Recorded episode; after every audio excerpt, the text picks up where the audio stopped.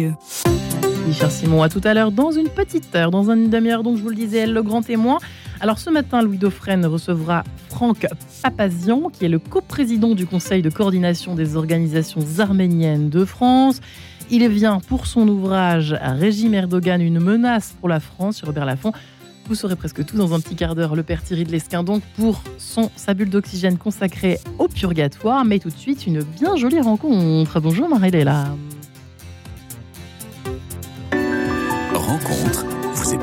Par l'Ordre de Malte France, association caritative qui agit chaque jour au secours des plus fragiles.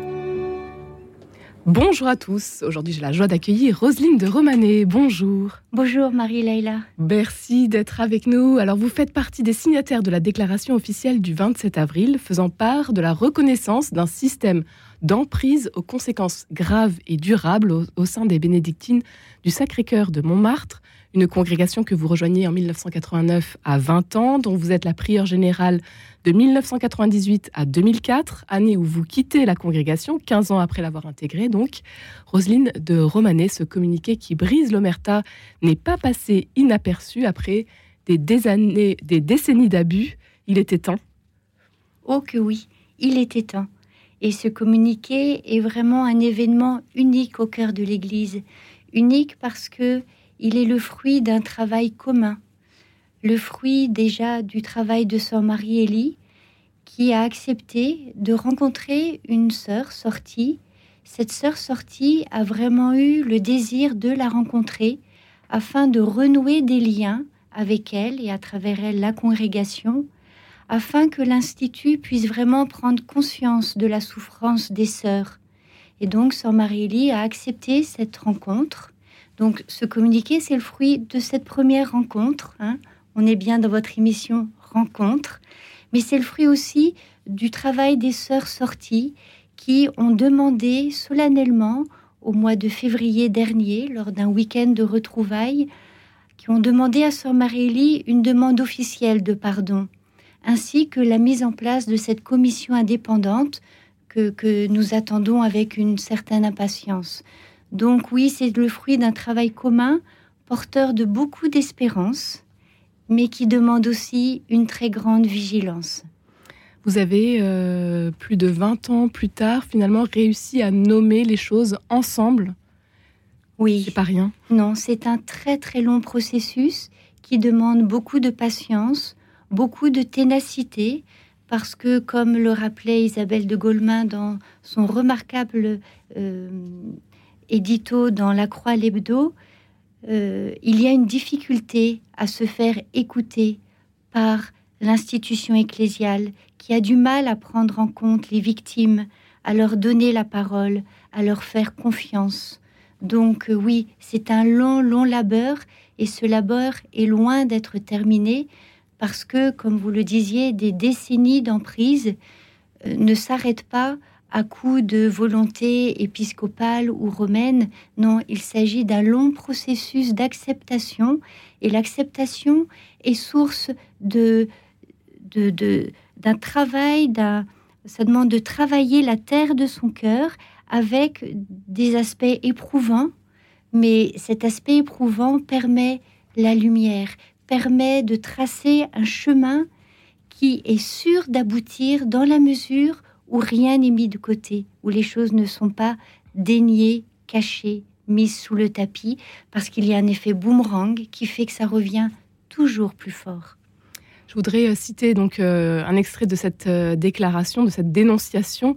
Toutes celles qui s'associent à cette déclaration sont broyées par l'ampleur des souffreurs, des souffrances qu'elles ont subies durant tant d'années, abus spirituels et de conscience, abus de pouvoir et d'autorité, séparation des sœurs d'avec leur famille et leurs références spirituelles, Violence morale et physique, menaces, mensonges systématisés, calomnie, climat de peur et de manipulation, humiliation, privation de liberté, absence de discernement vocationnel. Ça fait beaucoup.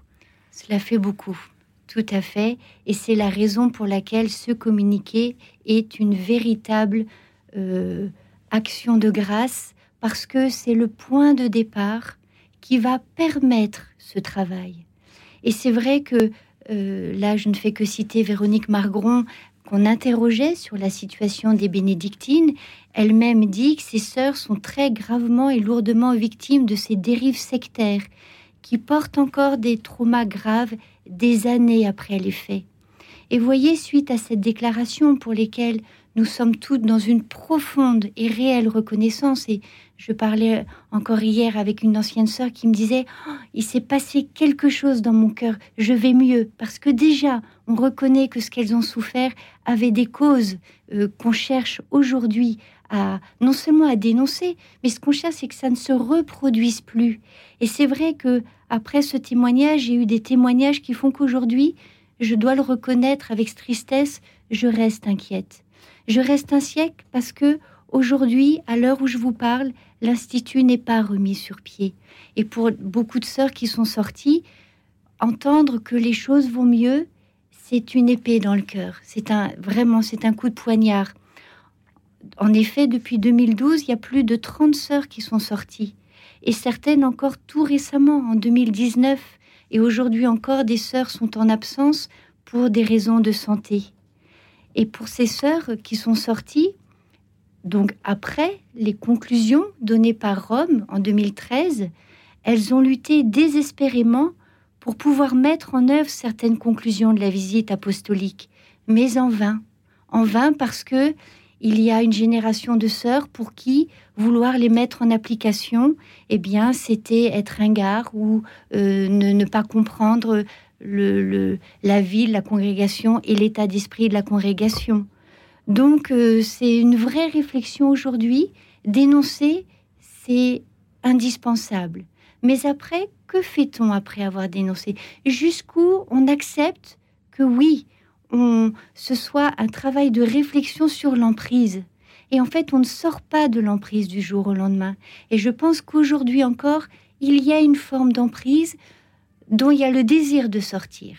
Mais je pense qu'il y a besoin encore, encore de beaucoup d'années, de beaucoup de travail et de beaucoup d'accompagnement de sœurs qui n'ont pas été formées pendant des années et des années. Vous pensez que la, la congrégation peut résister quand même à tout ce qui l'attend? Je l'espère énormément. C'est ma prière. Elle le pourra dans la mesure, d'une part, où ce travail fait en commun avec les sœurs sorties demeure. Et que ce travail commun demeure pour la mise en place de cette commission indépendante et que ce travail commun continue de se faire dans la transparence, dans la clarté. On peut ne pas être absolument d'accord sur tout, mais au moins se dire les choses, communiquer, vous savez, l'absence de parole, c'est déjà dire quelque chose. Et aujourd'hui, ma prière, c'est que ce travail en commun se poursuive dans ce même élan de dynamisme, d'espérance. Nous allons bientôt recevoir l'Esprit Saint et c'est vraiment lui que j'appelle pour qu'il éclaire nos cœurs, nos âmes, pour que nous n'ayons pas peur de mettre des mots et pour que nous soyons dans cette confiance réciproque que toutes nous cherchons à restaurer la beauté du charisme de cette congrégation.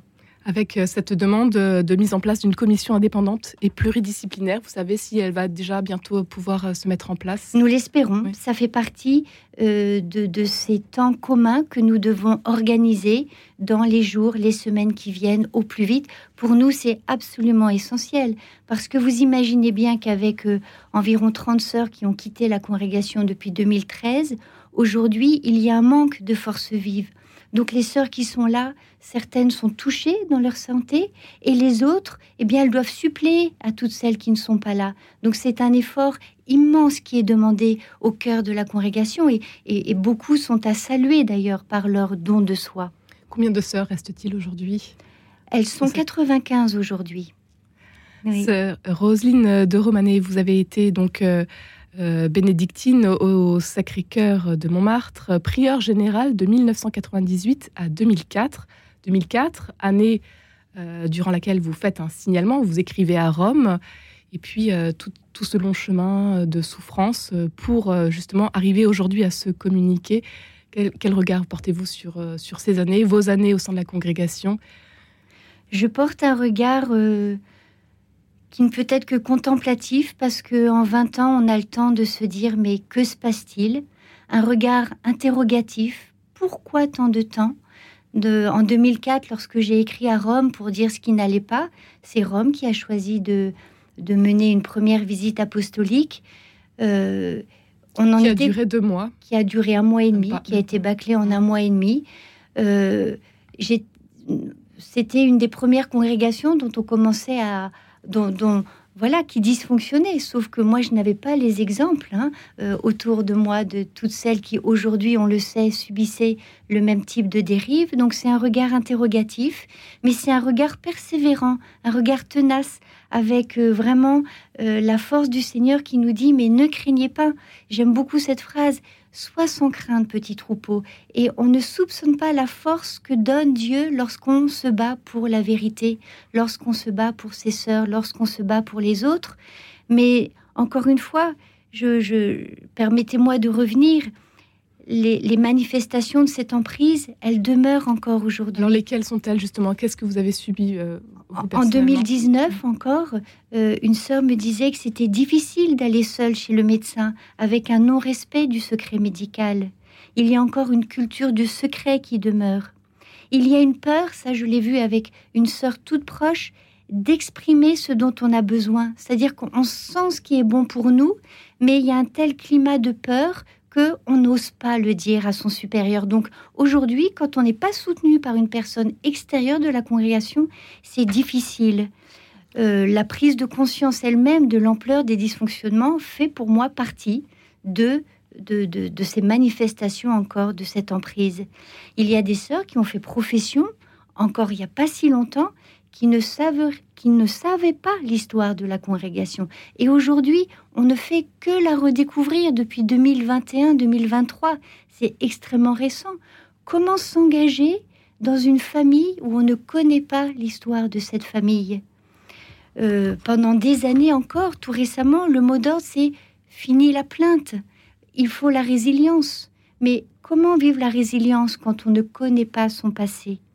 Et puis, vous avez euh, une sœur également dans la congrégation. Oui, tout à fait. Ça a été très dur pour vous et heureusement que finalement vous aviez votre famille. Bien sûr, ça a été très dur parce que ma sœur a été utilisée contre sa propre sœur, donc contre moi pendant des années et des années.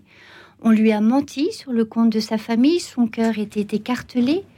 Euh, elle a été mise sous antidépresseurs et anxiolytiques pendant des années, et d'ailleurs elle n'est pas la seule.